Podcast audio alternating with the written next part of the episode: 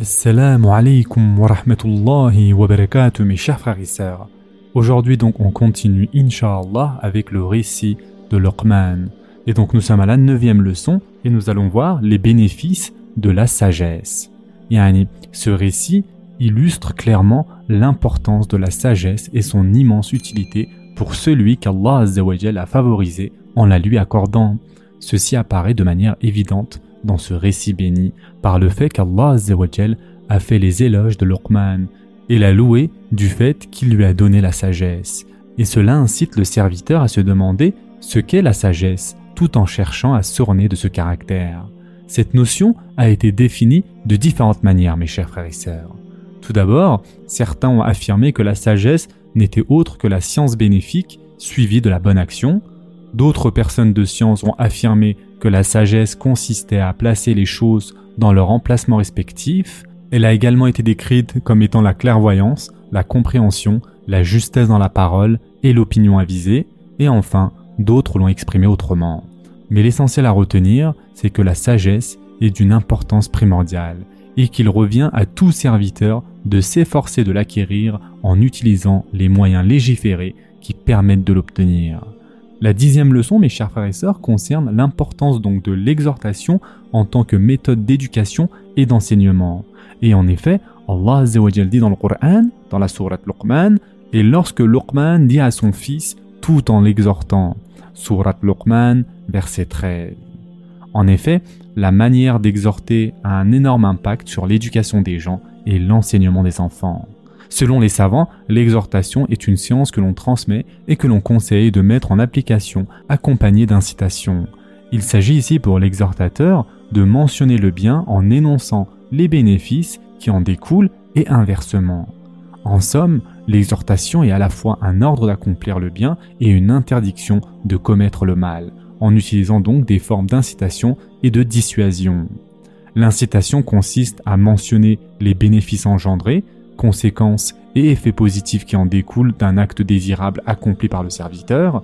À l'inverse, l'avertissement consiste à mentionner les dangers et les dégâts provoqués par l'accomplissement d'un acte défendu.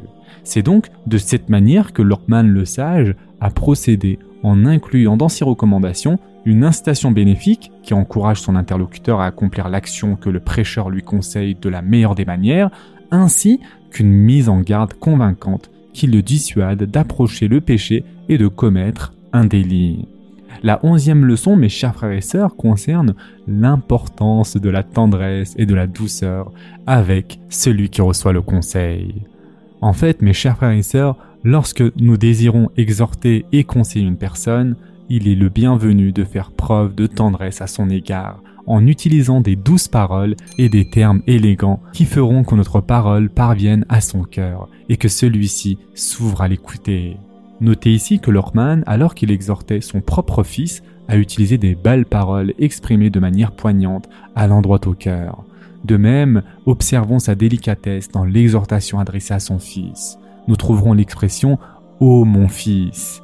Et en effet, Allah dit dans le Coran et lorsque Luqman dit à son fils tout en l'exhortant Ô mon fils, ne donne pas d'associé à Allah, car l'association à Allah est vraiment une injustice énorme. Surat Luqman, verset 13. Et donc cette expression Ô mon fils a été répétée plusieurs fois dans le récit, étant donné l'impact qu'elle exerce sur le cœur et la morale de l'enfant.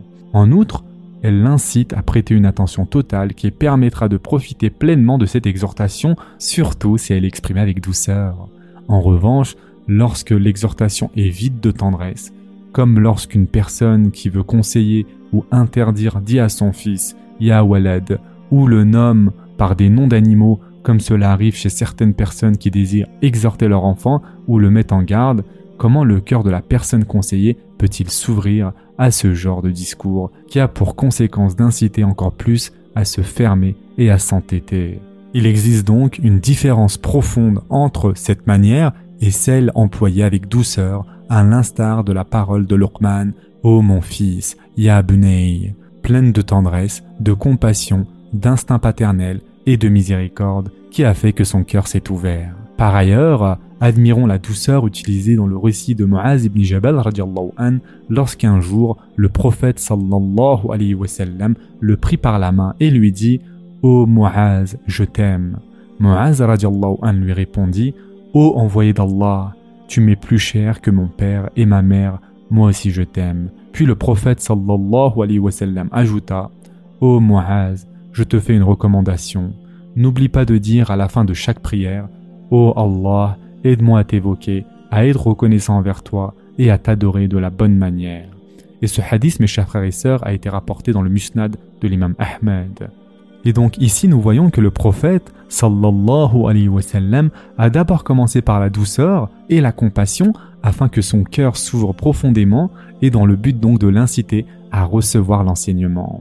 Ceci est donc indispensable lorsqu'on appelle à Allah et que l'on enseigne le bien. Et enfin, pour terminer pour aujourd'hui, mes chers frères et sœurs, la douzième leçon concerne le fait de respecter les priorités dans la prédication. En effet, il convient aux parents, éducateurs et ceux qui appellent à Allah d'accorder une certaine attention à cela lorsqu'ils appellent les gens au bien.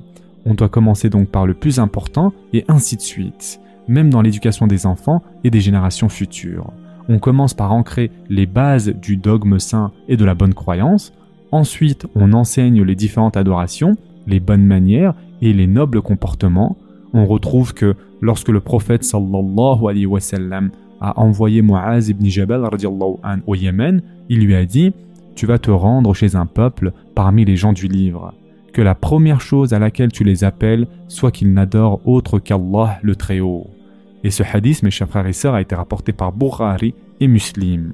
Et ici, mes chers frères et sœurs, c'est ce qu'a fait Luqman le sage. Lorsqu'il a voulu faire un ensemble de recommandations bénéfiques à son fils, il a commencé en disant Ô oh mon fils, ne donne pas d'associé à Allah, par respect des ordres de priorité.